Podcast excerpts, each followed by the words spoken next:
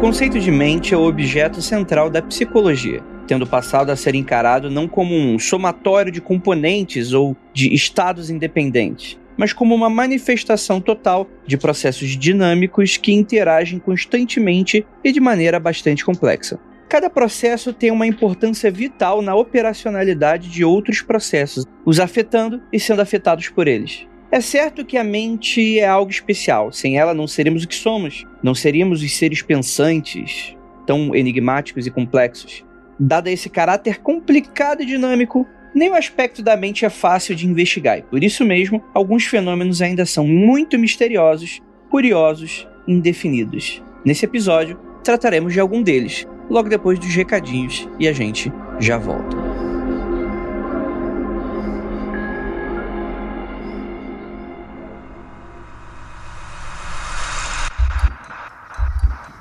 Não há nada de errado com seu áudio. Adentramos agora através dos seus sentidos. Estamos preparando você para o que vai acontecer nos próximos minutos. Além do que conhece por tempo e espaço, o contato com algo além. Não conte para ninguém e nunca olhe para trás, pois este é Mundo Freak Confidencial.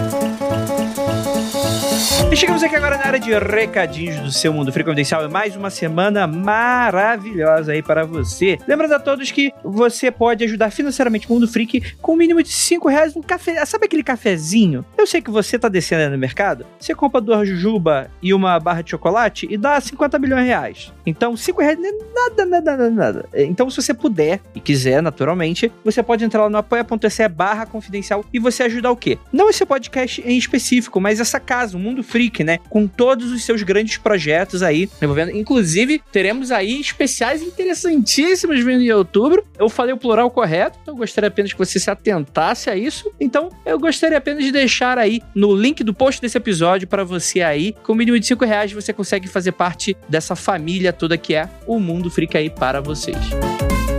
Lembrando a todos que o Mundo Freak também está nas redes sociais. Siga, acompanhe no Twitter, Instagram e TikTok. Só procurar por Mundo Freak que você acha a gente. E lembrando que o Mundo Freak Confidencial é exclusivo do Spotify. E lembrando, por último, que temos agora o Anúncio de Quarentena.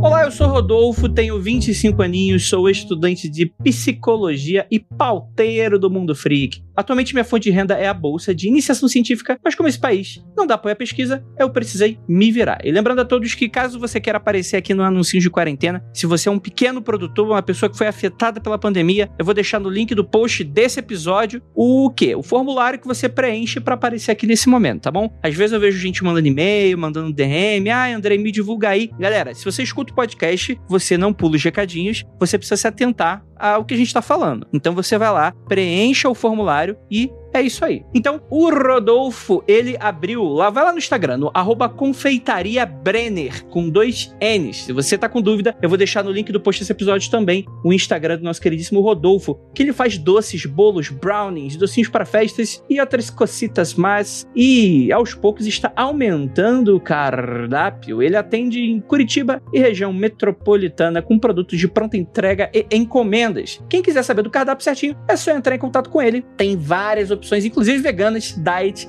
e sem glúten, porque afinal todo mundo merece um docinho aqui, segundo o Rodolfo. Tem gente que não merece. a maioria das pessoas merece, né? Mas quem sofre de algum mal aí, merece, né? Quem tem aí, né, não, não pode comer doce, açúcar, glúten, mas a pessoa merece. A pessoa não pode ser impedida de comer o docinho dela, naturalmente. Mas tem gente que não merece, não. Então fica, fica, fica alerta aí, ó. Aqui Mundo Freak também é denúncia. É... então é isso. Inclusive, o Rodolfo recomenda aqui o bolo de cenoura com brigadeiro, que rende só elogios. Então é isso. Ele agradece a oportunidade. E agora vamos para mais um episódio que ficou sinistríssimo. Bora lá!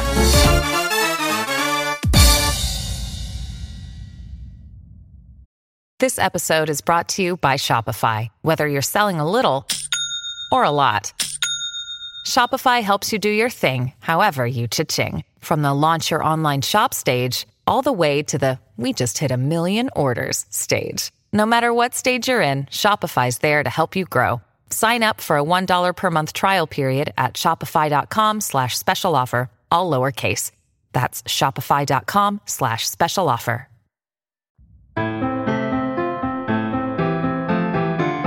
Longos dias e belas noites, queridos ouvintes do meu Brasil Veranil. Eu sou Andrei Fernandes e hoje nós vamos atravessar fronteiras de onde o ser humano nunca esteve.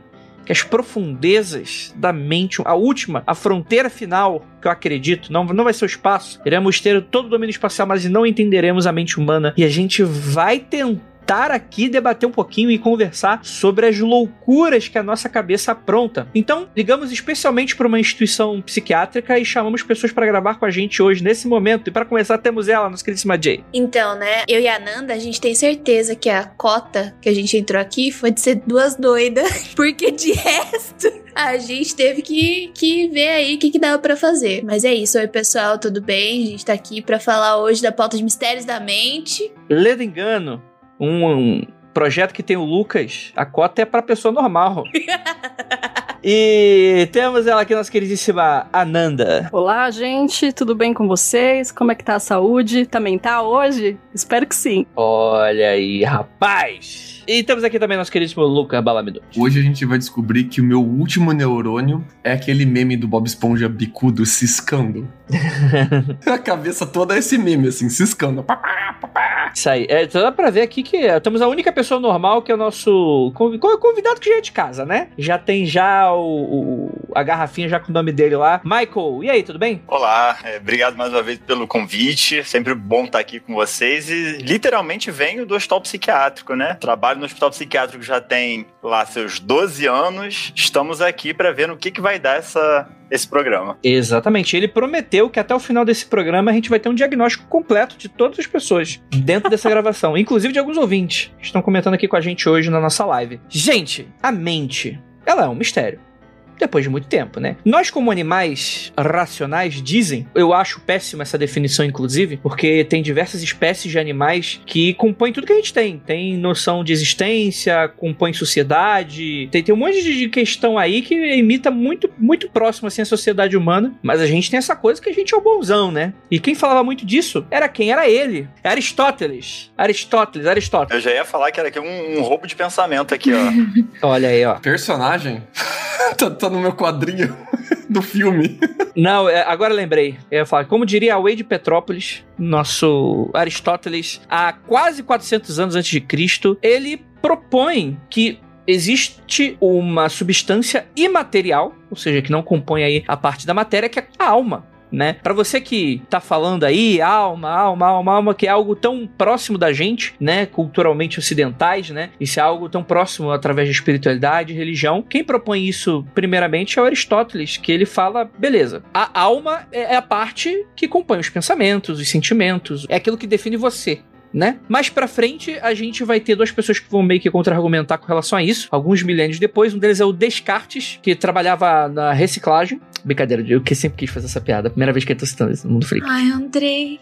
E o Darwin, Darwin, exatamente, os dois, né? O primeiro é o Tratado do Homem, publicado em 1648. Descartes escreve que as capacidades exclusivamente humanas estavam localizadas no que ele chamou de mente, né? Então a gente tem uma mudança substancial para algo imaterial, para algo que também é imaterial, só que não é alma, mas mente, né? E mais para frente, o Darwin, ele aparece aí falando não, a mente humana, ele é um subproduto da evolução né? E não é só subproduto da evolução até o Descartes a gente tem um problema na filosofia que a separação de alma e corpo ela não é só física, ela é também metafísica, né? Então a alma, a, ou a inteligência, ou a consciência, ou a mente, você vai ter uma troca de termos, mas mais ou menos a definição muito parecida sempre. Se a gente lê hoje a definição ipsus literis, do jeito que eles colocavam antigamente, a gente vai entender como uma definição metafísica e fica muito difícil de você falar de limites da mente, de, de até onde vai, capacidade de memória, capacidade de acordar, criatividade, todo tipo de característica de mente que a gente pode ter hoje, quando você tem uma definição metafísica, né, que você não consegue embedar ela em algum fenômeno físico. E ah, não só Darwin, mas ali a galera da época do Darwin, vem com um outro pensamento que talvez a mente não seja tão metafísica assim. Talvez a gente tenha canais de ligação entre o físico e o metafísico, e aí você tem toda uma revolução de, da forma de pensar sobre a mente a partir daí. Perfeito. Não, e só para resgatar também essa pontuação que o Lucas fez, o próprio Descartes, né, ele ainda está muito preso nessa separação da mente-corpo. Ele coloca um problema que qual é o ponto de ligação? Então, muito do que a gente tem hoje, até na literatura esotérica, né, que é a, a glândula pineal,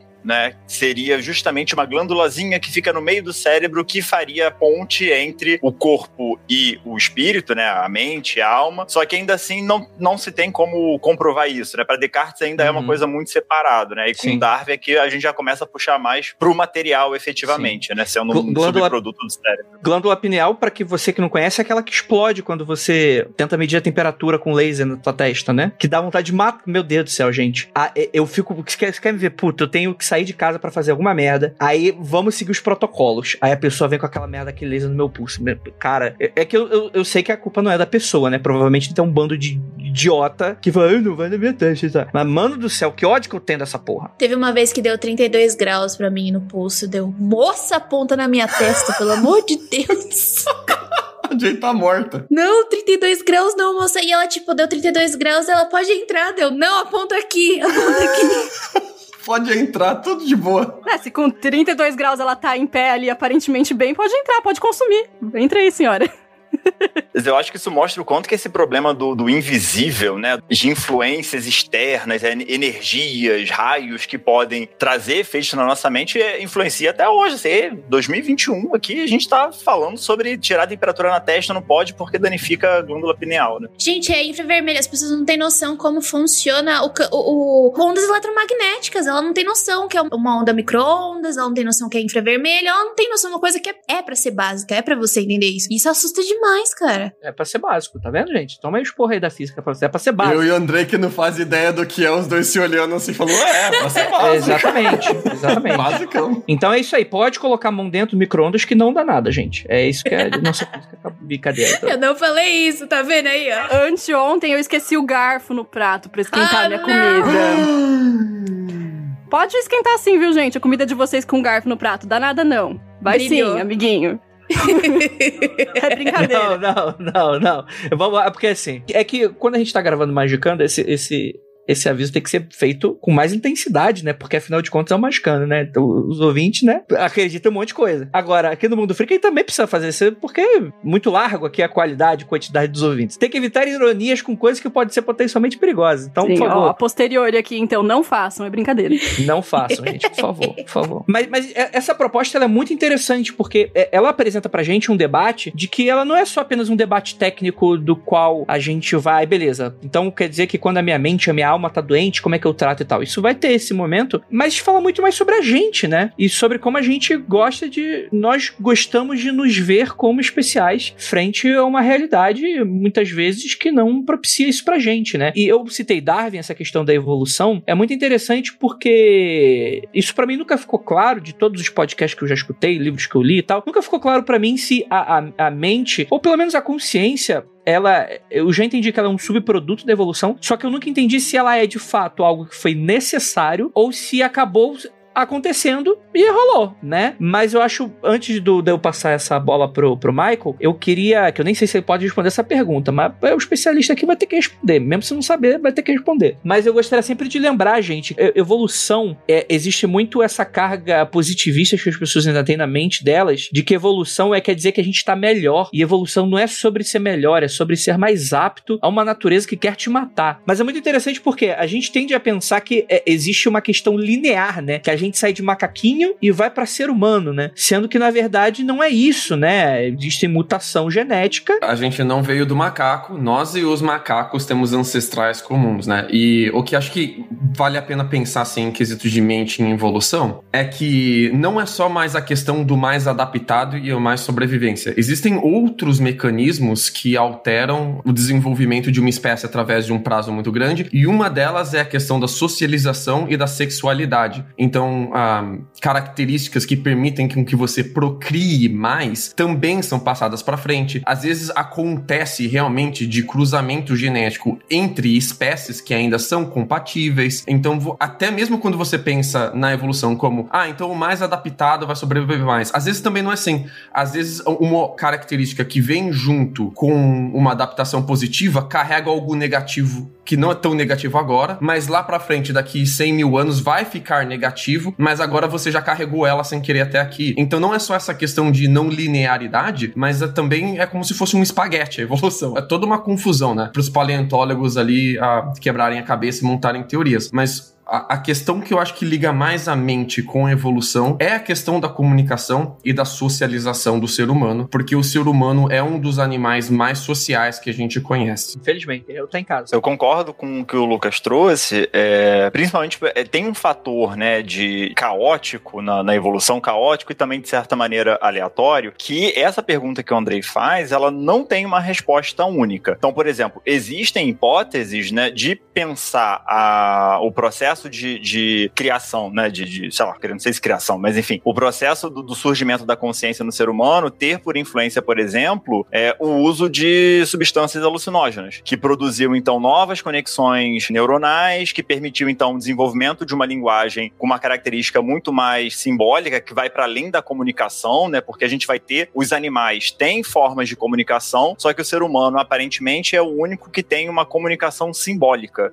que a gente é capaz de criar símbolos símbolos, né? E através desses símbolos a gente consegue prever, entre aspas, né? Prever ou projetar o futuro, lembrar do passado, né? Uhum. E a gente também tem a característica de mentir, né? A mentira, ela tem uma função muito importante no processo de comunicação e socialização dos seres humanos, né? Que é justamente você pegar uma apresentação, né? Uma fala, né? O, aquilo que, resgatando lá o, a evocação do Aristóteles, né? Então, quando a gente, os gregos antigos falavam da, da psique, né? Da mente, da alma, eles estavam falando também da respiração, porque a gente só só consegue trocar pensamento a partir do que a gente fala, né? A princípio, né? A gente depois vai ver que né, isso é questionável depois, né? Mas enfim, mas a princípio eu só consigo é, é, saber o que vocês estão pensando quando vocês falam. E a fala é um tipo especial de respiração, em que articula pensamento, é, a vibração do, do, do ar nas cordas vocais e que isso transmite alguma coisa. Vocês compreendem alguma coisa com isso. E eu posso enganar vocês, enfim. E aí isso torna a relação humana muito mais complexa, né? E também permite a gente a fazer fazer o uso, então, de outras ferramentas, isso vai ampliando uh, o nosso repertório para uh, relações interpessoais e também para controle da, da natureza. Então, ou seja, a gente aprende aqui hoje que a evolução, a chave da evolução é sexo e drogas. É isso aí, gente. Fica a dica para todo mundo. É, foi exatamente o que o Michael falou. Isso mesmo. É, você quer saber o que mais sobre isso? Vê aí o nosso especial sobre teorias mais doidas sobre Jesus. Vai estar linkado aí no post para vocês. Então, de deixa eu fazer uma perguntinha aqui. Anandinha, você que tá aqui com a gente hoje, nesse episódio maravilhoso, super sapiente, convidado incrível. Qual é a sua maior dúvida sobre a mente das pessoas? Mente algo para você que tem dúvidas? Ou você tem certeza? Dúvidas, né? Eu, eu, desconfio muito de uma pessoa que só tem certeza sobre a mente humana, né?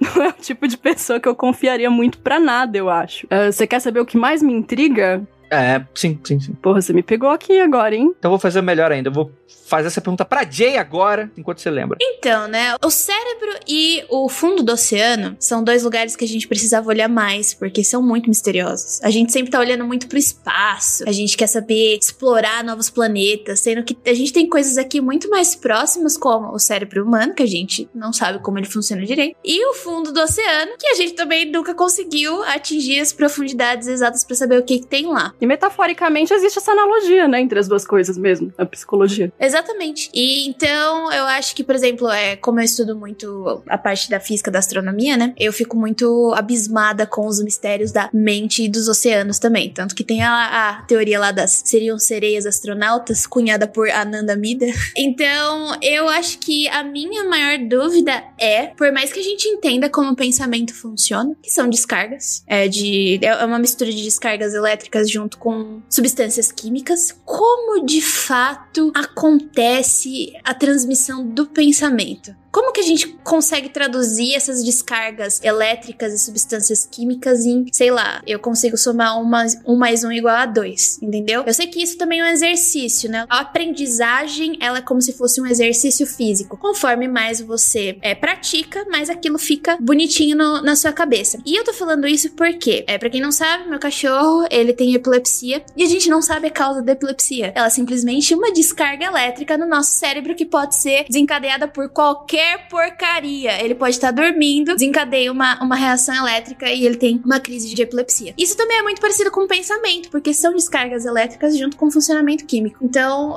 esse para mim é o meu maior mistério. Como que a gente consegue traduzir o nosso pensamento em, em tudo que a gente faz? Agora contigo, Michael. Agora é contigo. Agora, bicho, agora, se você não saber responder, ninguém mais nesse planeta vai. Então, gente, valeu, beijo. não, brincadeira.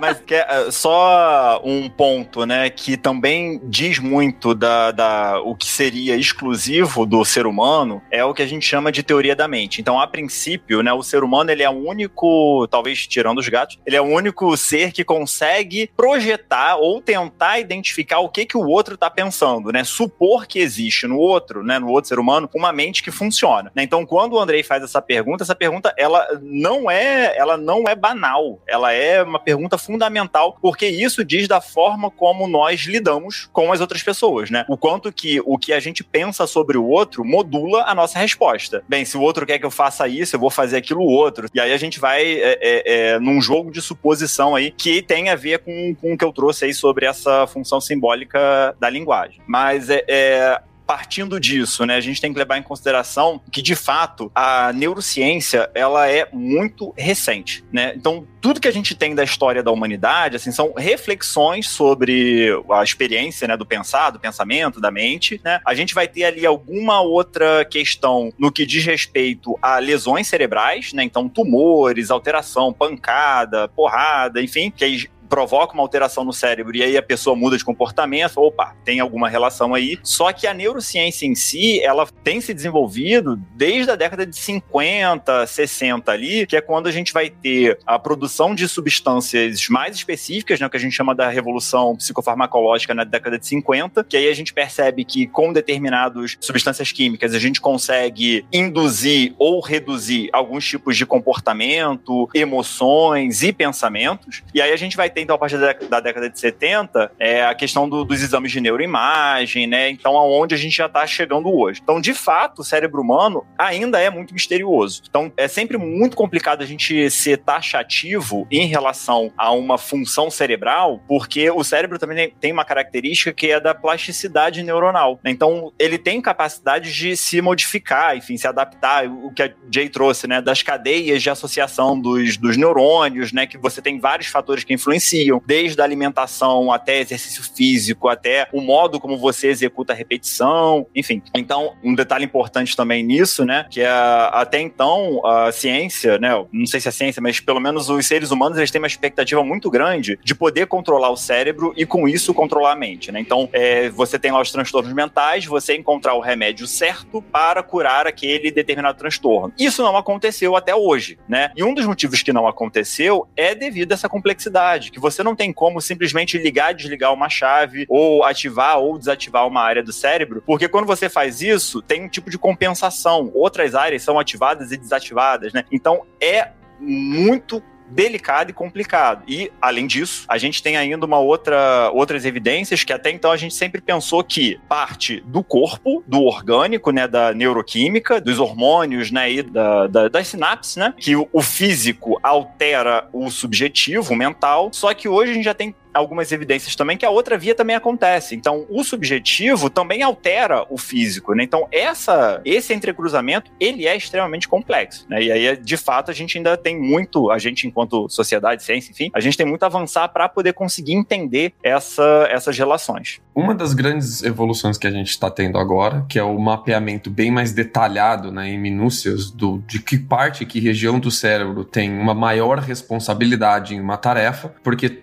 geralmente normalmente uh, são muitas regiões do cérebro responsáveis por uma tarefa, elas entram em comunicação e a gente está tentando mapear quais são, onde que uma está em cima da outra e tal. Tem uma pesquisa muito legal de Londres que conseguiu mapear onde estão os neurônios 1, 2, 3, 4 e 5, responsáveis pelos números 1, 2, 3, 4 e 5 na nossa mente, porque tinha uma galera que tinha problema em aprender matemática e não conseguia somar número pequenos tão rápido quanto os outros. Números grandes, elas conseguiam somar o quão rápido quanto os outros, normalmente. Sei lá, 15 mais 28, por exemplo. Que inclusive é quanto, André? 92. Exatamente. Mas os, conta pequena, assim, eles tinham muito mais dificuldade. E era interessante isso. Por que, que contas maiores elas não têm dificuldade, contas pequenas elas têm dificuldade, né? E fizeram um mapeamento em vários uh, voluntários e descobriu-se que são várias regiões responsáveis pela memória do número, que são ativadas ao mesmo tempo, e vários números são ativados ao mesmo tempo. Quando eu pergunto pra Jay, Jay, um mais um. Dois. Não é só uma região do cérebro dela que apita dizendo dois, são várias. E várias outras regiões apitam dizendo outros números. Mas elas apitam com menos intensidade e menos frequência. Então rola na cabeça da Jay uma competição para ver qual memória vai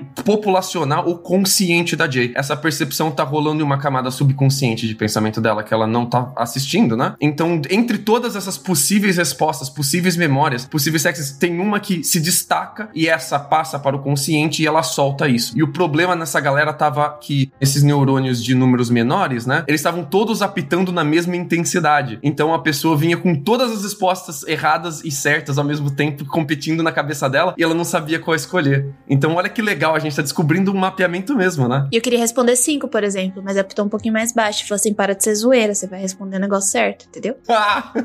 Curioso vocês falarem disso agora, porque eu sou uma pessoa que tem descalculia, né? Então eu não faço a mínima ideia do que acontece no meu cérebro que não faz isso que o cérebro da Jay fez, por exemplo, né? Talvez nessa conta muito simples faria, mas eu faço contas muito simples que eu preciso fazer no dedo. A Jay ri, né? São contas tipo 10 mais 4. Eu fico tipo no 4 contando a partir do 10, sabe? Porque eu não consigo fazer isso de cabeça. E eu não sei o que acontece ou o que deixa de acontecer na minha cabeça, né? Pra eu não conseguir fazer esse tipo de coisa. Nem a gente, Anandinha, então tá tudo certo. Tá, continua contando no dedinho. Então tá tudo elas por elas. É nóis. Pode usar também a calculadora, tá tudo bem. Que é inclusive talvez aí uma coisa que a gente pode puxar mais para depois, que já é um outro tópico, que é essa questão da, da nossa associação com o que é a inteligência, né? Que isso é muito interessante e induz muita gente ao erro, né? É, esse experimento que o Lucas trouxe, ele serve também como base pra gente poder pensar, já que é muito difícil manipular o cérebro de uma criança dessas, né, ou de uma pessoa dessas, de que maneira que a gente pode então criar é, exercícios ou determinadas práticas para então auxiliar que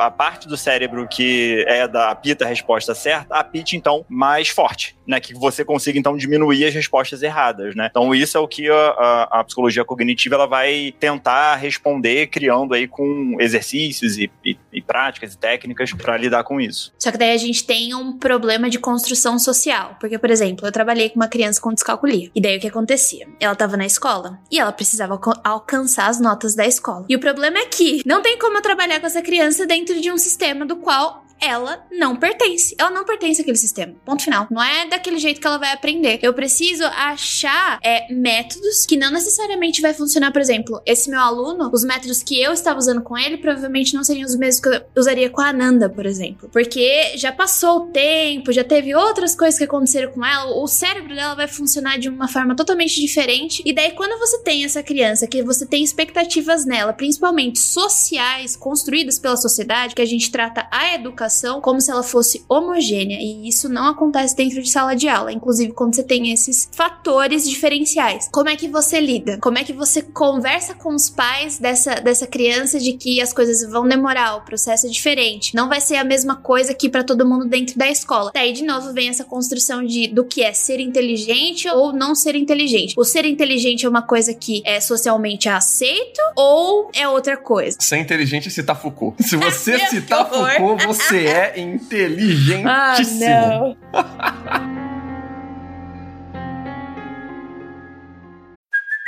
Hey, it's Kaylee Cuoco for Priceline. Ready to go to your happy place for a happy price? Well, why didn't you say so? Just download the Priceline app right now and save up to 60% on hotels. So, whether it's Cousin Kevin's Kazoo concert in Kansas City, go Kevin, or Becky's Bachelorette Bash in Bermuda, you never have to miss a trip ever again. So, download the Priceline app today. Your savings are waiting to your happy place for a happy price. Go to your happy price, Priceline.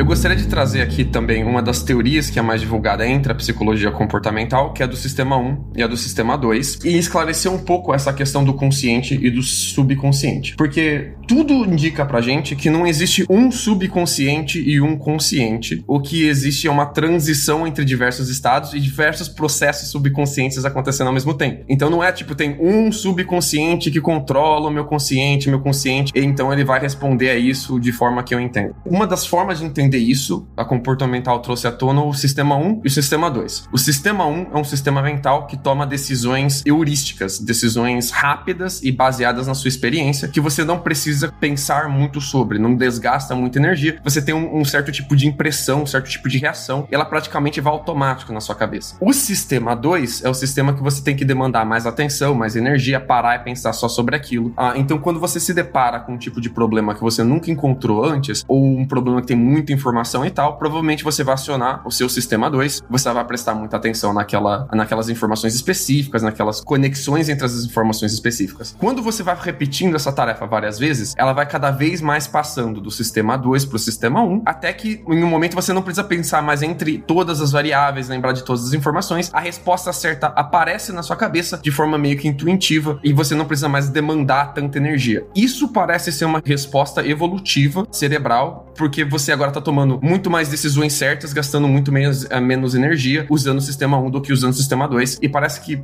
parte, não toda, dessa divisão entre consciente e subconsciente vem por causa disso. Porque muitas dessas tarefas que a gente toma no dia a dia, tarefas até mundanas, elas vão do sistema uh, 2 pro sistema 1, conforme a gente repete ela há muito tempo. Mas essa explicação, de novo, ela não uh, explica tudo que a gente faz, tá? É mais voltada para tomada de decisão, análise de informação e tal. Não é, por exemplo, a explicação que vai te dizer por que, que você escolheu pizza em vez de hambúrguer pro seu almoço, por exemplo. Lembrando o episódio de mensagem subliminar, né, a gente volta aí nesse tensionamento aí do sistema 1 e 2 que o Lucas está trazendo, e aí isso também coloca em jogo a própria questão da, do livre-arbítrio, né, que é o que na neurociência a gente vai discutir, né, o, o quanto existe ou não existe, qual é o limite do livre-arbítrio, porque tem relação com isso, né? Então, alguns estudos já demonstram que quando você tem que fazer uma escolha, quem faz a escolha é o sistema 1, subconsciente, e só depois da escolha feita é que você toma consciência disso. É como se é isso,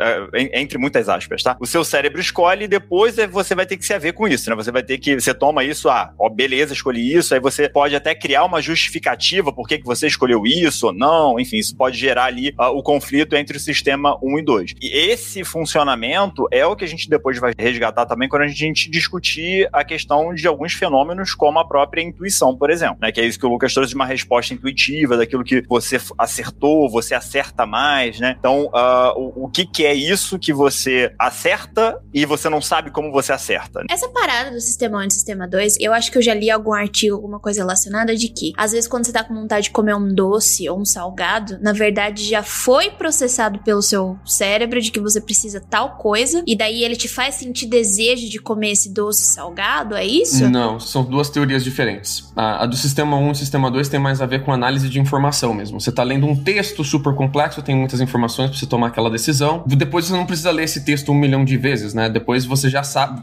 com, com poucas palavras, toda aquela informação, ela dá, se carrega no seu sistema 1, você não toma conta disso e a resposta certa sai sem que você tenha que lembrar todas as conexões entre todas as informações. Mas são vários exemplos, são várias teorias que apontam que realmente existe algum tipo de processo inconsciente, mas que não são, são muitos. E eles são diferentes, eles servem em, em diferentes momentos e às vezes eles até entram em conflito. Porque às vezes você já parou para pensar, às vezes, quando você sente que, que você tá tomando a decisão errada, mas ela tem todo o motivo para ser a decisão lógica. São, são diferentes sistemas de pensamento entrando em conflito ali na sua cabeça. E parece que o, o artefato da consciência, dessa sentimento de que eu tô controlando o meu mundo, que eu, que eu sou essa caixinha dentro do meu corpo e tal, ela serve muito mais para conectar, justificar e interpretar todos esses processos subconscientes do que realmente para tomar decisão ela mesma. Então ela tá ali mais ou menos como uma interface central, né, a, que vai conectar tudo isso e vai organizar essa bagunça que é a nossa cabeça. Ou não. Deixa eu fazer uma tentar explicar para ilustrar pro ouvinte. É como se, por exemplo, a sua consciência fosse o palco de um teatro, que tudo que tá ali tá exposto para você e você, não, beleza, eu tomei essa decisão. E tudo que tá atrás das cortinas é onde de fato está sendo feita e sendo tomada essa decisão, no qual a gente não tem qualquer controle sobre isso. É, é mais ou menos isso? Eu também ia perguntar se isso tem a ver com a interface cérebro-computador. Se é mais ou menos isso também. Não, então, tudo indica que a gente não pensa aqui nem computador. Não existe um lugar que a memória está colocada, mas se você, ah, por exemplo, machucar um lugar que ela é mais ativado quando você vai lembrar de uma memória, isso acontece, a gente não processa a informação a, da forma que o computador processa de forma linear também. Muitas vezes a gente processa o final e o começo de um raciocínio ao mesmo tempo e o, o papel da consciência é ligar eles no meio, por exemplo, criar história narrativa que vai conectar o começo e o final da resposta. Ah, então a gente, a gente não processa as coisas como computador. Não, não era isso que eu quis dizer. Você sabe a interface cérebro-computador, que é quando você consegue mandar sinais para um dispositivo externo e ele ah, fazer alguma sim. coisa se mexer? Sim, é isso sim, que eu tô te falando. O que a gente tá falando aí é como se ele se comportasse como um dispositivo de interface cérebro-computador.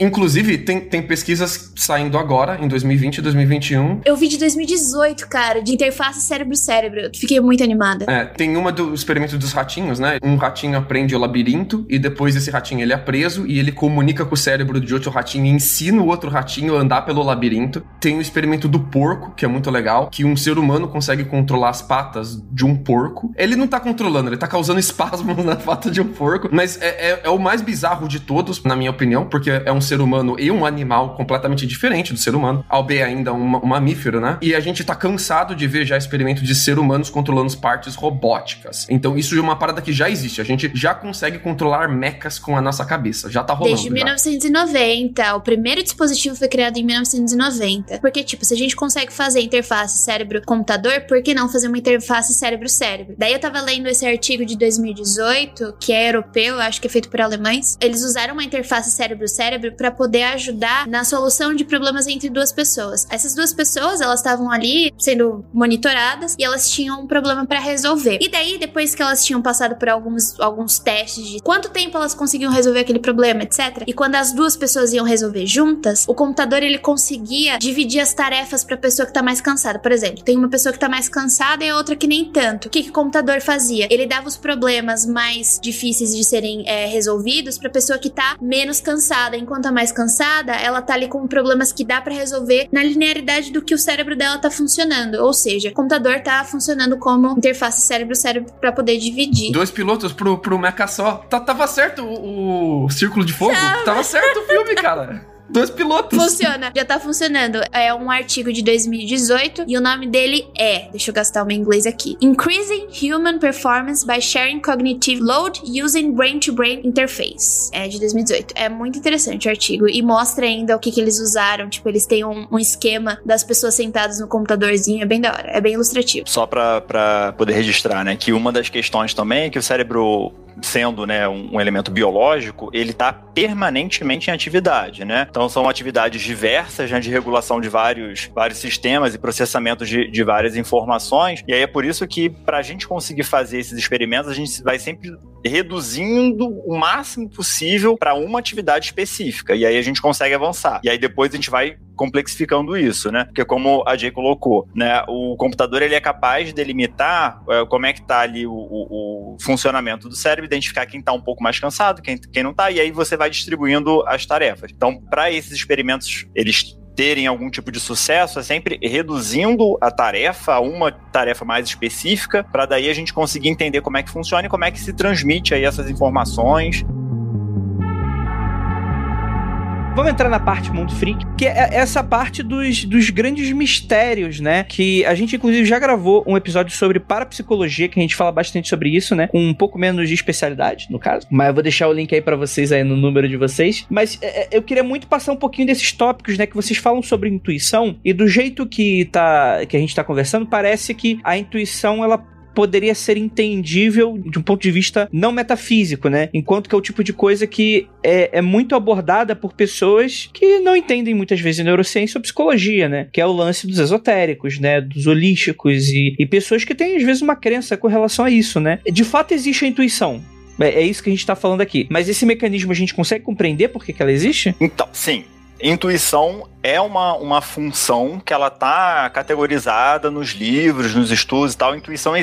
Qual é a definição de, definição de intuição? Você ter uma informação que você não sabe como você tem essa informação. Você não consegue traçar o caminho lógico para você ter uma resposta ou, enfim, essa determinada informação. Essa é a definição básica de, de intuição. Como a intuição ela se dá é que a gente não consegue, de fato, e esse é o problema, esse é o grande problema da parapsicologia, né? Na verdade, esse é o problema da psicologia de maneira geral, tá? Que a gente tem uma série de fenômenos que acontecem na vida, mas para a gente poder fazer um tratamento científico, a gente tem que isolar esse fenômeno de outras variáveis para poder testar. E aí você pegar lá o grupo controle, o, o, o grupo de teste, fazer lá. E isso é que é muito difícil. Então, o problema da intuição é isso. Vocês conseguem controlar quando vocês vão ter uma intuição? Não, isso acontece num determinado momento, enfim. E aí o que a psicologia tem tentado fazer agora é, é junto ali com alguns experimentos de memória e de falsa memória, induzir a, a, a, essa experiência, ou pelo menos a sensação de intuição, para conseguir mapear o que está em jogo ali na hora desse fenômeno. Né? Então, o que, que acontece quando a pessoa ela tem a sensação de que ela sabe a resposta, e, e aí são duas coisas também separadas, né? Você ter a sensação de que você sabe e você realmente saber. Também são duas coisas diferentes. Porque aqui também entra a questão do viés de confirmação. Né? Então, pessoas que falam que elas são muito intuitivas, elas soltam intuição para todo mundo o tempo todo, todas erradas mas aquela uma certa, visto, tá vendo? Eu sou muito intuitivo. Isso também é um viés de confirmação, né? Que entra aí um pouco na, na autopercepção e tudo mais, assim. Então, o que a gente tem hoje é, através de alguns experimentos, é justamente identificar de que maneira que uh, acontece essa comunicação do sistema 1 e 2 que o Lucas falou lá no, no início do, do programa. Então, no que diz respeito à ciência, é isso. Tem um outro fator também, que é uh, a questão do que aí a gente pode falar também da empatia empatia.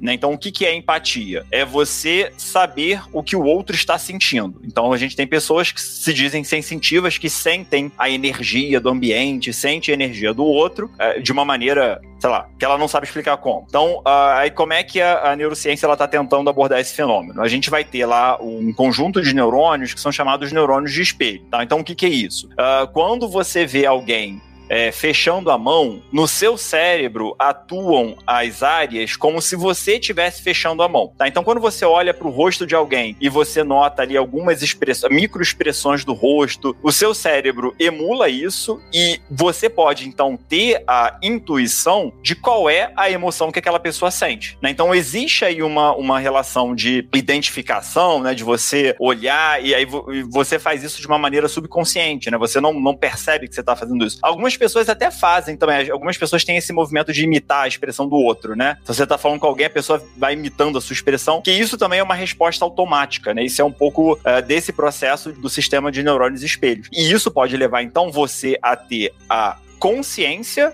da, do, do, estado emocional, enfim, da, da, pessoa e você poder falar, ah, acho que você está se sentindo assim. Só que isso não é exatamente uma coisa sobrenatural. Esse experimento da empatia, ele é mais fácil de ser feito em laboratório, né? Então isso é alguma coisa que a gente já consegue fazer de uma maneira, de, a gente já tem evidências mais robustas. Mas a, a intuição, né, enquanto essa, esse acesso a informações né, inacessíveis, aí já é um pouquinho mais complicado, né? Assim, é mais complicado de reproduzir em laboratório, né? O Michael falando desse jeito jeito me lembrou da história que a Nanda acabou de me contar antes da gente entrar nessa gravação do, do periférico, Ananda. Ah, é. Eu tava falando pra Jay antes da gente começar a gravar que existe uma confusão, justamente disso que vocês estão falando, de qual é o limite da intuição, né? A partir de qual momento a gente pode considerar um processo 100% intuitivo. Que a maioria dessas coisas que as pessoas atribuem a ser um processo intuitivo, ele tem uma explicação, né? E a gente tava falando da coisa do. Ai, tipo, fulano tava me encarando no trem e eu intuí e olhei e os nossos olhares se encontraram, né? E a gente sabe que a gente tem uma visão periférica que é extraordinária, né? São mais de 180 graus que a gente consegue pegar, ou seja, tipo, vai até lá atrás a sua visão. Então, os micromovimentos dos olhos, enquanto você tá hiper focado, focado numa coisa, ele tá trabalhando. E aí eu falei para ela que ontem eu fui atravessar uma rua e olhei na direção de um prédio e uma senhora tava me olhando do alto do prédio. E, tipo, meus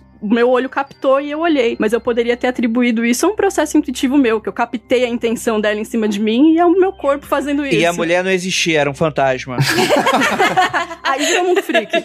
Aí começou o mundo freak. Deixa eu contar uma história para vocês, então. Eu tocava violino quando eu era mais novo. Luquinhas, de aí entre 10 e 16 anos, tocou muito violino. Tocou em orquestra, tocava em apresentação. Já tinha 1,70? Já, já tinha. Era, sempre, sempre fui alto. sempre um bambuzão. Um grande, uma grande vara, um grande... Sabe bonecão de poço? Um grande bonecão de poço. Famoso vara de pegar manga. bambu de pegar jabuticaba. Imagina de terninho ali tocando violino e tal. E violino era uma parada que eu praticava muito, porque o violino ele demanda muito esforço, muita prática. Ele é muito um, um instrumento muito injusto. toquem violão, galera, não toquem violino.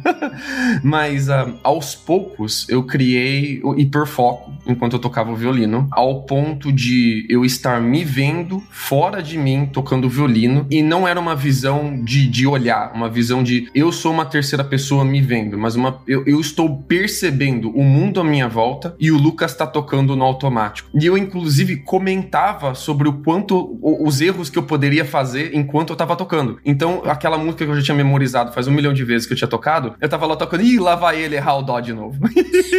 ih, vai perder o compasso mais uma vez. E ao ponto de eu chegar uma vez e tocar uma hora e meia numa orquestra e passei o tempo todo analisando a roupa da audiência ali na primeira fileira, conversando comigo mesmo sobre a roupa da galera. Eu toquei todas as músicas da, da, apresentação. Eu era um dos muito violinos, então se errasse não fazia muito problema, né? Mas eu não me percebi tocando o tempo inteiro. Tudo isso foi feito de forma inconsciente, enquanto a minha consciência estava focada em uma outra parada. Para mim isso é muito bizarro. É como se tivesse duas cabeças na, dentro de uma só. E eu consigo entender por que as pessoas partem para uma explicação sobrenatural de forma muito rápida, porque realmente você tem a sensação de que o, a sua mente não é colada no seu corpo, especialmente porque você tem esse tipo de experiência de coisas que parecem que não estão relacionadas ao seu corpo, que o seu corpo não está fazendo e a sua consciência está focada em outra coisa. Ainda bem que eu perdi esse tipo de hiperfoco e hoje em dia não acontece mais.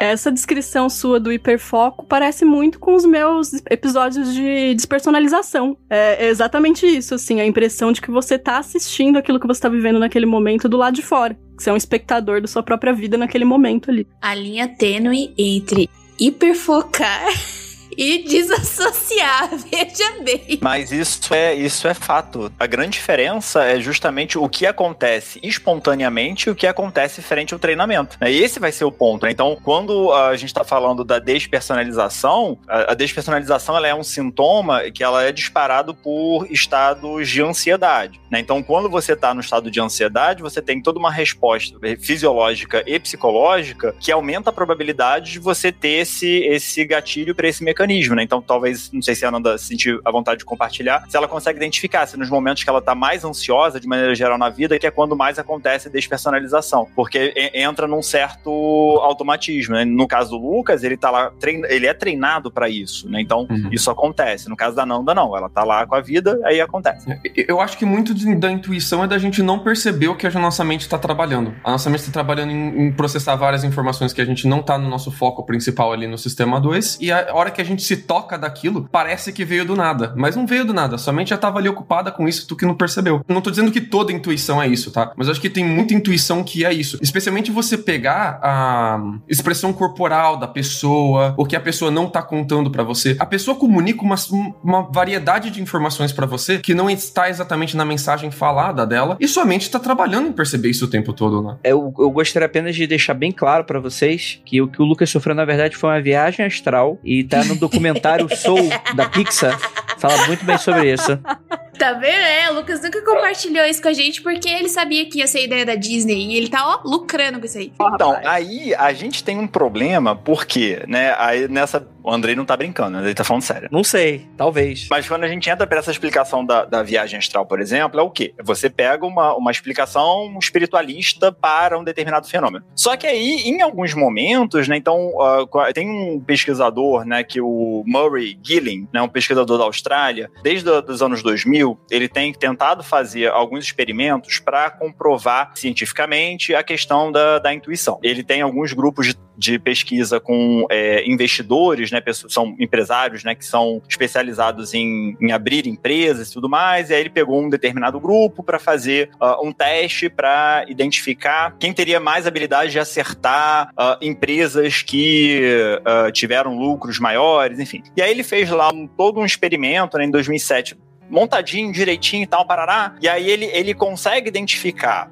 que essas pessoas, esses empresários, de fato eles têm, uh, estatisticamente falando, né, um índice maior de acerto o que diz respeito ali à questão da, de uma intuição operativa que funciona. Só que quando ele entra na parte de explicar como esse fenômeno acontece, é um negócio que é meio doido, assim. Porque ele entra aí, talvez a Jay possa ajudar, porque ele vai entrar na questão da, da, da física quântica, aí a gente entra no, no, nível de explicação que ele vai falar sobre a questão de você ter informações, né? Então você tem informações dispersas no, no, no mundo, né? Um pouco do que o Lucas falou, né? É, existem vários tipos de informações informações diferentes e que a intuição seria essa habilidade de você processar essas informações. Só que ele entra por uma via de explicar que essas informações elas são quânticas. E aí é um negócio que assim já fica um pouco mais delicado para se de fato a gente levar uh, esse estudo a sério no sentido de ser um modelo explicativo, né, enquanto ciência explicativa, porque para cair como pseudociência é um passo, né? Vocês já viram maratona de daily trading? Daily trading, para quem não conhece, é a galera que compra e vende ações e outros produtos financeiros diariamente. Os caras estão conectados com tabela de preço o tempo todo. E existe uma grande polêmica, né? De se as técnicas de daily trading elas realmente funcionam, não funcionam. Essa galera dá sorte e a galera que dá azar acaba desistindo, né? E eu vi uma maratona de daily trading uma vez acontecendo na faculdade, enquanto eu ainda era uh, estudante de PhD, e dos alunos de bacharelado competindo contra a galera que era daily trading profissional em uma maratona de 48 horas de daily trading, para ver quem conseguia tirar uh, o maior retorno. Enquanto isso, eu rodei um modelo matemático de, que pegava características de experiência das pessoas, né? E tentava calcular se aquela pessoa ah, conseguia acertar ou não algum palpite de algum determinado tema. E foi engraçado porque o meu modelo não funcionou. E os alunos venceram, inclusive os profissionais dele. Foi muito engraçado. Mas os, os, os alunos venceram e o meu modelo não funcionou e ninguém entendeu nada no final. Foi muito engraçado. É tipo codar, né? Fazer, fazer código. Codar no feeling, bicho. Codar no feeling. Você nem sabe sabe PHP e você tá lá codando no feeling.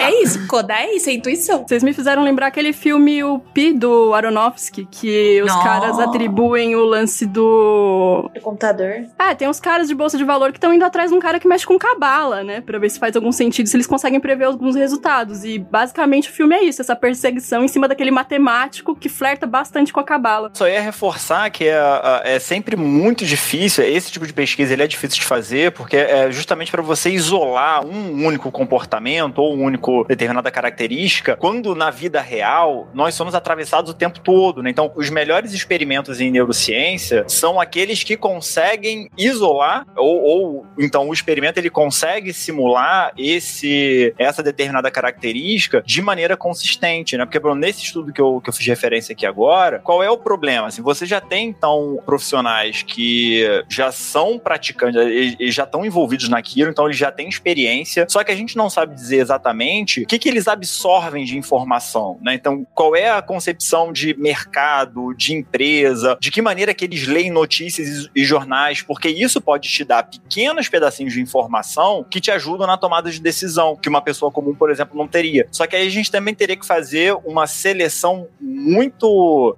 tá, precisa também do, do, dos sujeitos, né, envolvidos para ser lá do, do grupo teste, né? Então, assim, é sempre muito delicado. E aí, de novo, né, algumas é, tentativas de explicação para esse fenômeno é, também é, se tornam mais complicadas do que o próprio experimento, né? Então, esse, esse autor, por exemplo, ele foi um autor que ele, ele foi tomado como promissor lá em 2008, 2009, e aí depois ele teve uma queda, né? Porque ele não conseguia, de fato, reproduzir nos experimentos seguintes esses dados, e a hipótese dele se mostrou que não era muito consistente, né? Então, ele é um pesquisador que continua ativo e tal, só que ele meio que deu uma baixada de bola, né? Por conta disso. Eu gosto muito que colocaram o Tafarel na pauta, o goleiro da seleção brasileira, porque ele, fa ele, pega ele era pegador de pênalti mesmo. Ele Não, tinha rapidinho, rapidinho. Tafarel!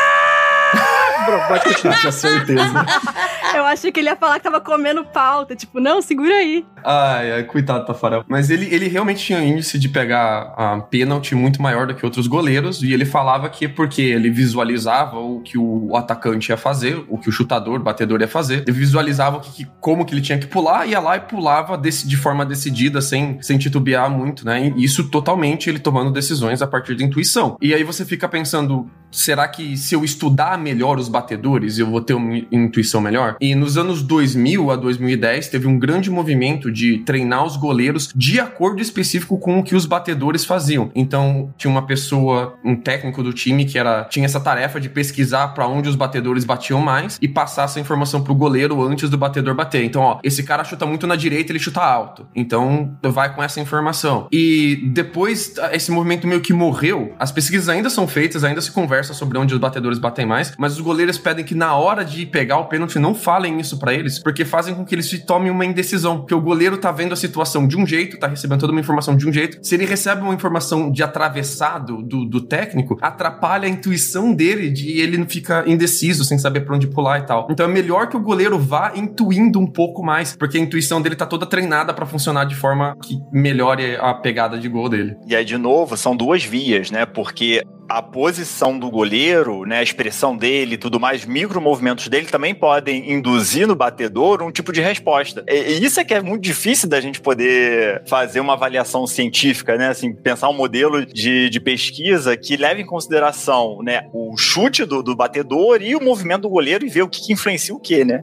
A cara, do, a cara do goleiro de vem, vem que eu vou pegar, vem que você não vai conseguir fazer gol em mim. Como é que você vai colocar isso no seu paper, né? Medir o quão a intimidação do goleiro batendo palma ali.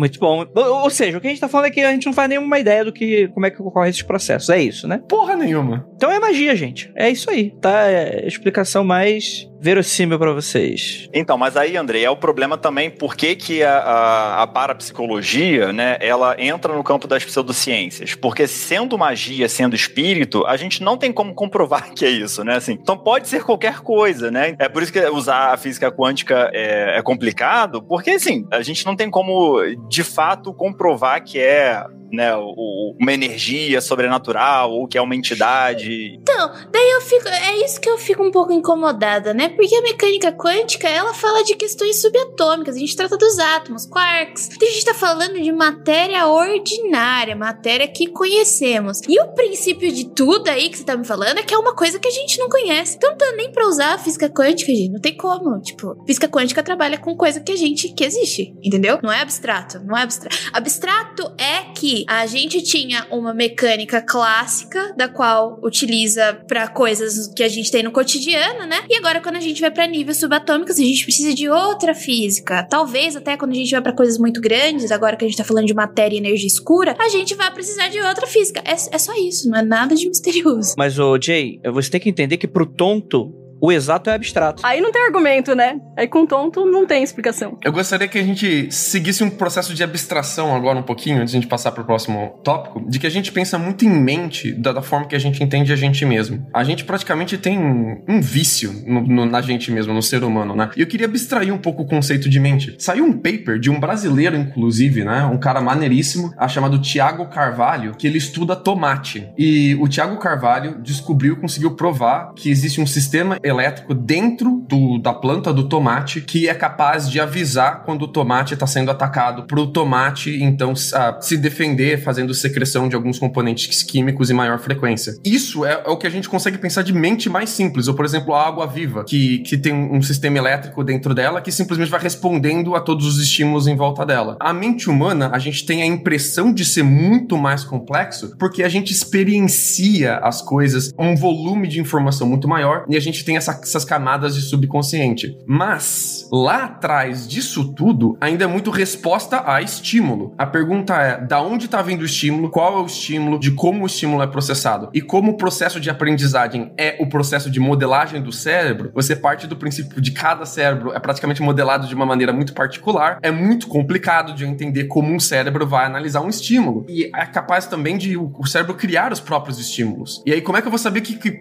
que parte do, do cérebro respondendo ao próprio estímulo que ele mesmo criou, é estímulo que veio de fora, a bagunça que não é estudar isso, né? Mas não, não, isso não é pra jogar shade na psicologia, porque eles realmente têm um esforço hercúlico de fazer isso em um laboratório, cara. Eles não, não, não recebem o mérito que eles, que, que eles merecem quanto a isso, não. Isso aí que você tá falando, Lucas, foi a minha treta quando eu tive problema com o Nimbus. Eu ficava assim, mas como assim tá tendo descarga elétrica no cérebro? Da onde que tá saindo tudo isso? Mas por que que tá agindo dessa forma? Por que que não tem estudo? Não, tem estudo, a gente só não sabe de onde onde vem. Como assim a gente não sabe de onde vem? Ele teve algum estresse, ele teve não sei o quê. Daí depois você descobre que a pessoa pode ter epilepsia quando ela estiver dormindo, entra numa frequência, o seu cérebro ele vai lá e tem descarga elétrica. Cadê o fico? Não, da onde tá saindo tudo isso, minha gente? Não é possível. É um negócio muito, muito particular. Muito particular. E eu tô falando isso de cachorro, mas é em seres humanos é igual, tá? É, se você estudasse física quântica, você entenderia, Jay. Ah, pronto. Ah, pronto. Puta, pô, eu tive três matérias, eu tive quatro matérias. Eu tive é, estrutura da matéria 1, estrutura da matéria 2, que é física quântica 1 e 2, e daí, tipo, ah, se eu estudasse, né? Puta que me pariu. Mas esse é o problema, porque no seu curso não tem estrutura do espírito. Meditação, uma meditação prof... Vou te passar um exercício de meditação, você vai descobrir todas essas informações. Imagina os exercícios de meditação do Andrei, cara. De meditação dirigida do Andrei. Vamos gravar no Mascando lá?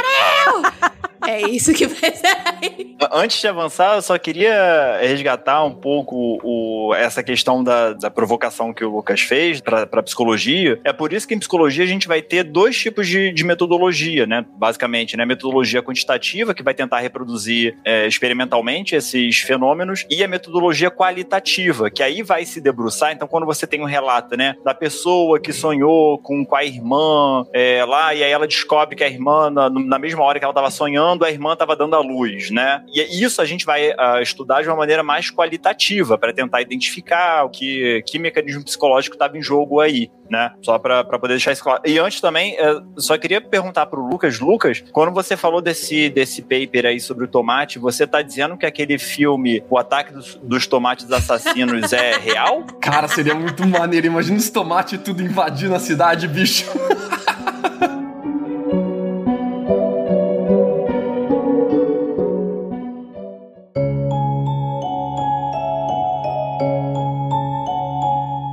a gente tem uns casos muito doidos, assim, que coloca a gente em perspectiva sobre o quão a gente pode ser aí completamente escravo das nossas mentes aí, né? É, o, o caso de Naomi Jacobs, né? Que foi um raro tipo de amnésia que fez ela esquecer os últimos 17 anos da vida. Ela acordou, tipo assim, 2008. Ela acordou, abriu os olhinhos ali e falou: Nossa, quando será que eu vou fazer 16 anos? Mas ela já tinha 30 e tantos. Então, assim, cara, mano, isso é aterrorizante, né? Os médicos associaram isso ao estresse que ela passava na época e que o diagnóstico foi amnésia global transitória, né? E a perda foi tamanha que ela não reconheceu, inclusive, o filho de 11 anos que ela tinha, né? E imagina, mano, você esquece os últimos 17 anos da tua vida. E aí? Então, esse fenômeno ele não é tão incomum. Ah, não, não, não. Calma aí, deu taquicardia. Calma aí.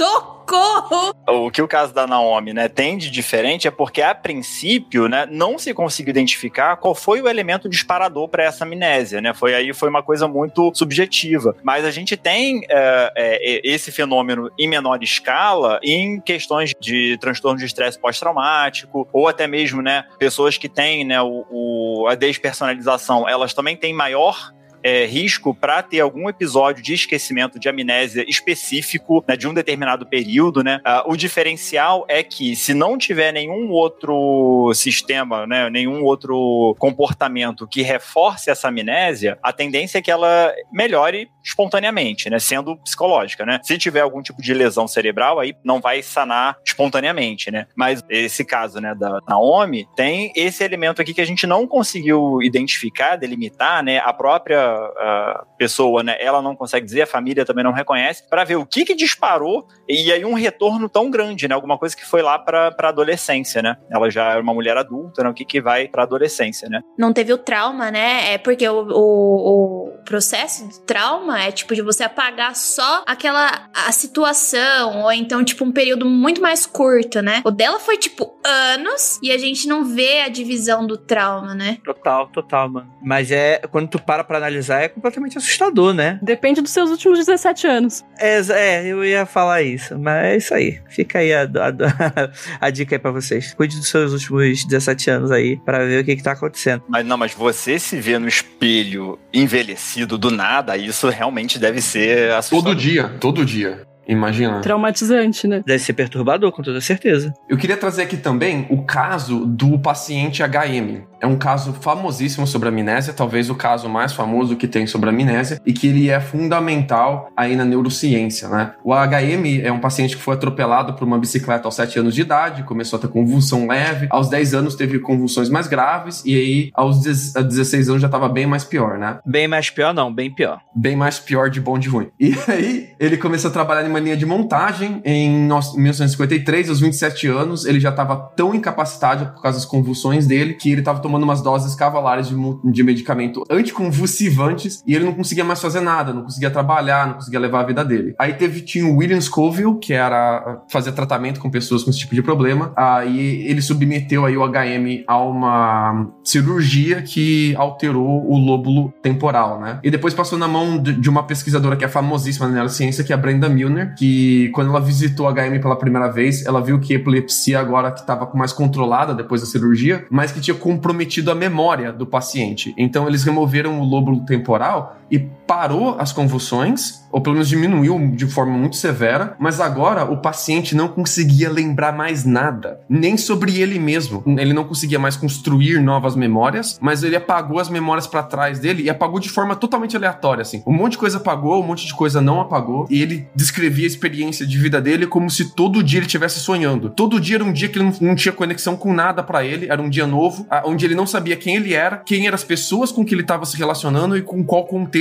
ele estava. Então, tipo, todo dia era como se fosse um sonho completamente aleatório, completamente diferente para ele. E por causa desse paciente, a gente hoje sabe que memória é uma função específica do cérebro. Ela tem uma região a, do cérebro que ela é um pouco mais responsável que outras por qualificar memórias de maneiras diferentes e tal. Esse HM que é muito importante.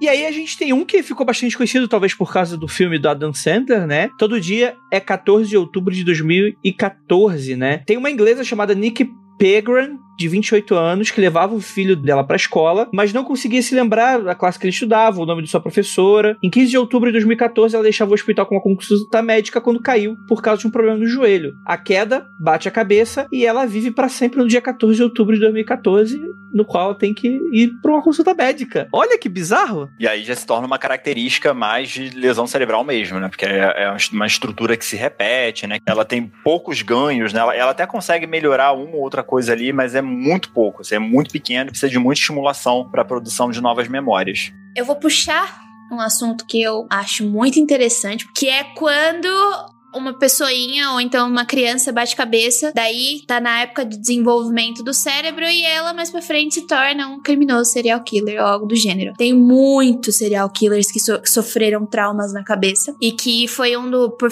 pelo fato da idade deles disso ter acontecido. Não sei qual é o processo que desencadeia, mas no desenvolvimento ali deu alguns probleminhas e eles se tornaram agressivos, é, não entendiam algumas construções sociais, etc, etc. Entendido. É, era mais difícil fazer associações né, nesse cenário. Uma das hipóteses também nesse, nessa nessa situação aí da lesão é que acontece justamente o, o problema no processamento da teoria da mente, né? Então, a, o, o, serial killer, né, enfim, ele tem dificuldade de, de ter esse processo de empatia, né? De se colocar no lugar do outro, de ver o que o outro tá pensando, a tendência de tomar o outro mais como um objeto mesmo, né? E aí, por isso, uhum. matar e fazer outras, outras agressões. Com toda certeza, com toda certeza. Cara, e tem o déjà vu, né? Que também é muito associado a questões esotéricas, né? É, tem diversas explicações que falam sobre sobre isso, né? Um é que você sonhou com aquilo, né? Você fala, putz, sonhei com isso, né? A pessoa associa diretamente, tipo assim, ela não lembra do dia que sonhou, nem como foi mais ou menos esse sonho, mas ela tem a sensação que ela já passou por aquilo e ela associa ao sonho, né? Outras é, talvez, por uma questão de intuição, e você vai até as doideiras de universo simulado, né? É, e coisas nesse sentido. Eu tive já. Eu sonhei com uma escadaria azul é, piscina. E eu achei muito estranho o sonho porque eu não esquecia o sonho, sabe? Tipo, vira e mexe eu lembrava dessa escadaria azul e ficava na minha cabeça sempre, nossa, por que, que eu tô relembrando esse sonho? Que negócio, nada a ver. Nem um belo dia eu fui numa praia, eu morei durante muito tempo na Bahia, né? Então os meus tios decidiram ir pra uma praia X que eu nunca tinha ido. E daí, quando a gente virou esquina, eu dei de cara com a escadaria azul piscina. E daí eu lembrei imediatamente no sonho. E assim, eu nunca tinha ido na praia. Na minha vida, era a primeira vez. E eu sou de outro estado, sou daqui de São Paulo. Primeira vez que eu fui pra lá. E eu não consigo explicar a escadaria azul piscina, e é isso. não estudou muita física quântica, né? Tá vendo? Não estudou, agora não sabe. E a física quântica? Agora explica, querida. O fenômeno déjà vu, ele, é, ele tem relação também com a memória, né? Então, quando a gente estuda em psicopatologia, tá no, fica no mesmo capítulo até, né? Que é a definição do déjà vu é o que? É você ter a, a certeza, você tem a sensação de que você viveu aquilo, você tem a certeza que viveu aquilo, frente a alguma coisa que você tá vivendo no momento, né? Então, é quase como se fosse um. um é, é, uma, é uma lembrança atualizada ali na, na hora. Né? Você fica consciente da lembrança de. Você lembra de uma coisa que nunca aconteceu, digamos assim. Tá? Essa é a sensação. Então, uh, em termos de neurociência, o que, que, acontece? A gente vai ter o processamento é, separado, né? Do que, que é a sensação presente e do que, que é a lembrança. Então, esse caso da Jay, ele é legal, por quê? Então, o sonho, ele é uma experiência alucinatória, né? então tem carga de real quando a gente sonha. a gente vivencia aquilo efetivamente, só que no contexto de estar tá dormindo, né? Enfim, é, a gente vivencia aquilo, tem carga real pra gente. Isso gera uma impressão na Jay, tá? Então a Jay tem esse sonho, isso gerou uma impressão nela, fez ali uma memória. Viveu a vida, encontrou um elemento que fez gatilho, que fez uma associação direta com esse sonho. Então quando a Jay viu a escada azul, a sensação sensação de realidade do sonho se atualiza. E aí a Jay vive, então, como esse déjà vu. Então, quando a gente trabalha na, na, na clínica, né, quando a gente está atendendo o paciente, né, é, e o paciente ele relata um déjà vu, é sempre muito interessante a gente tentar fazer o um mapeamento de quais são as associações possíveis, porque essa sensação do déjà vu, muito provavelmente, é uma associação que a pessoa, de novo, ela não tem consciência de onde está o ponto da associação. Ela não sabe onde é que tá uma coisa tá ligada à outra, né? E aí o que a gente vai fazer é tentar puxar os fios e ver o que que essa situação atual ela remete a alguma outra situação. Será que eu passei por um trauma, caí de uma escadaria azul e daí ficou, sei lá. Não, eu tenho experiências com déjà vu muito mais frequentes e muito mais simples que essa, assim, de quase todo dia, quase toda semana mesmo, mas muito simples, sabe? Por exemplo, de tipo, ah, tô aqui gravando com vocês, mas eu já gravei isso aqui com vocês, esse episódio com vocês, de uma sensação mais imediatista, né? Mas como acontece com muita frequência, eu, para mim, né, eu acho que deve ser uma falha de sistema mesmo. Eu acho que eu jogo a memória pro lugar errado, né? Ao invés de jogar pra uma memória recente, armazenar numa memória recente, alguma coisa na minha cabeça joga ela lá para trás. E eu tenho a impressão de, não, eu já vivi, mas eu vivi mesmo, agora, dois segundos, entendeu? E eu jogo essa memória lá atrás. Eu lembrei agora do meme do Salsicha que tá assim, pane no sistema, alguém me desconfigurou. Excelente. Eu acho que é isso, né? Porque não dá pra eu ficar arrumando subjetividade de três em três dias pra um déjà vu super simples, né? Vai ficar doida. Sim, total. E, e é muito interessante que aqui a gente descobre também que existe toda uma família, né? Tem o déjà vu, né? Que é o que a gente já tá acostumado. Tem um, o déjà vu, que é muito um nome muito propício aqui. Sotaque é... francês, sotaque francês, Andrei. Faz oui, biquinho. Oui, déjà vu, meu amor, l'amour toujours, déjà vu, oui, oui. Coloca a baguete debaixo do braço. Coloca a baguete aonde?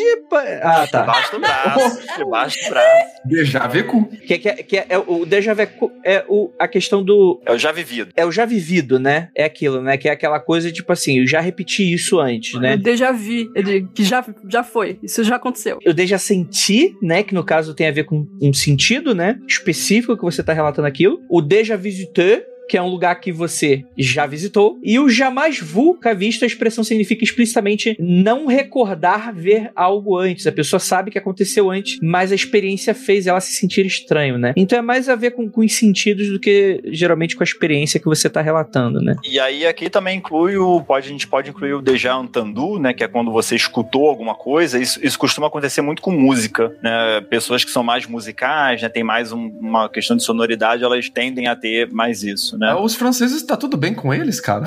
o que tá acontecendo aqui?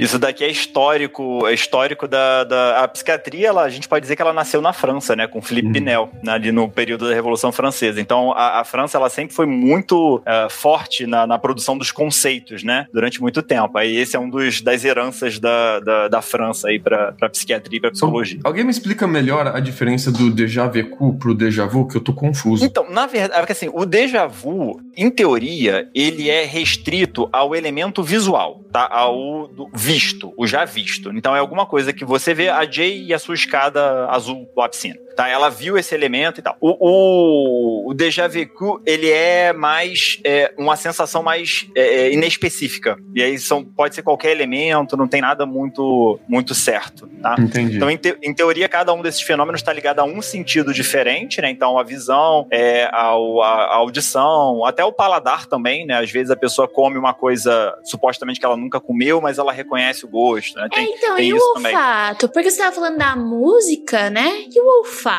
Não tem alguma coisa? Tem, tem, tá, sempre tem. tem.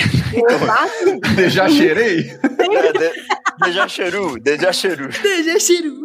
O olfato é um dos sentidos mais subestimados, né, humano? A gente fala pouco sobre ele, mas ele é importantíssimo. E aí vai entrar numa área que eu gosto muito, né? A pessoa que é perfumista, que é o sentido que está diretamente ligado ao sistema límbico. A gente não racionaliza cheiro, não passa pelo tálamo, né? Você sente um cheiro, ele vai direto pro limbo do seu cérebro.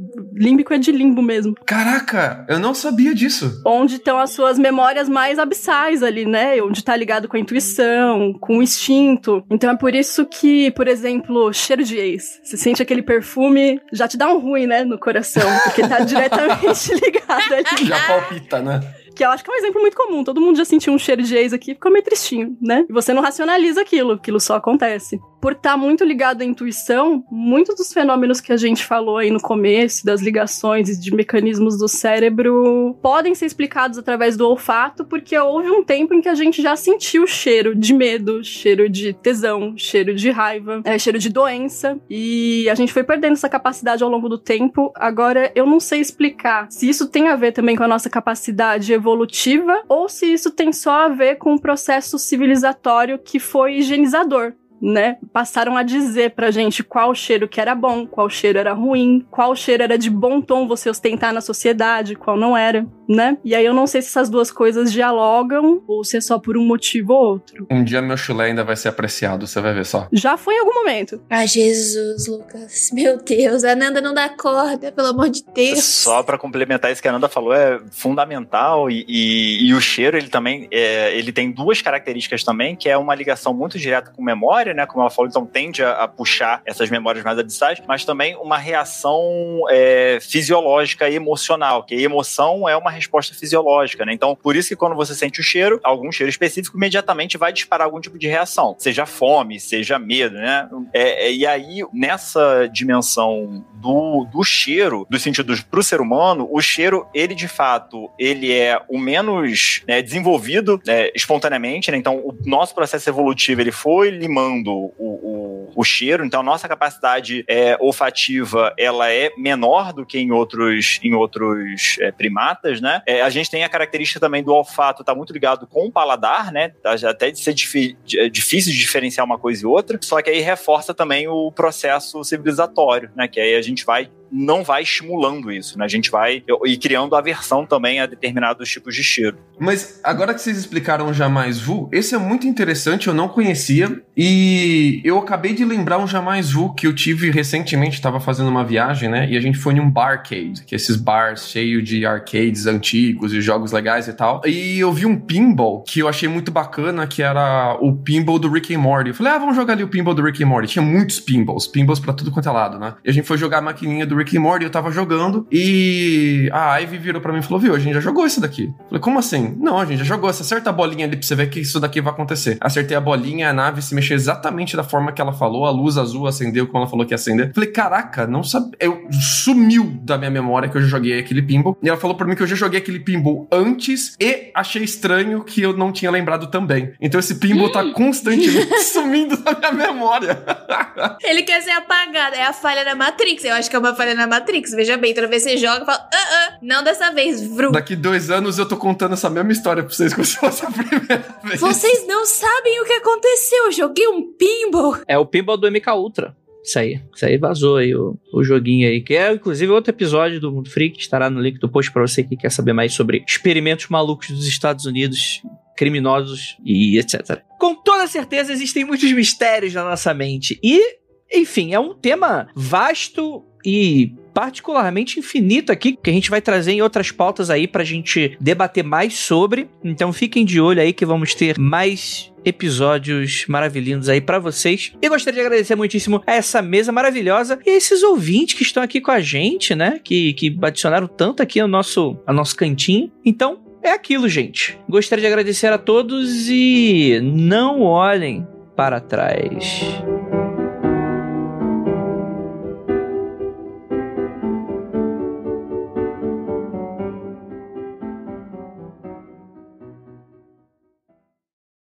mundofreak.com.br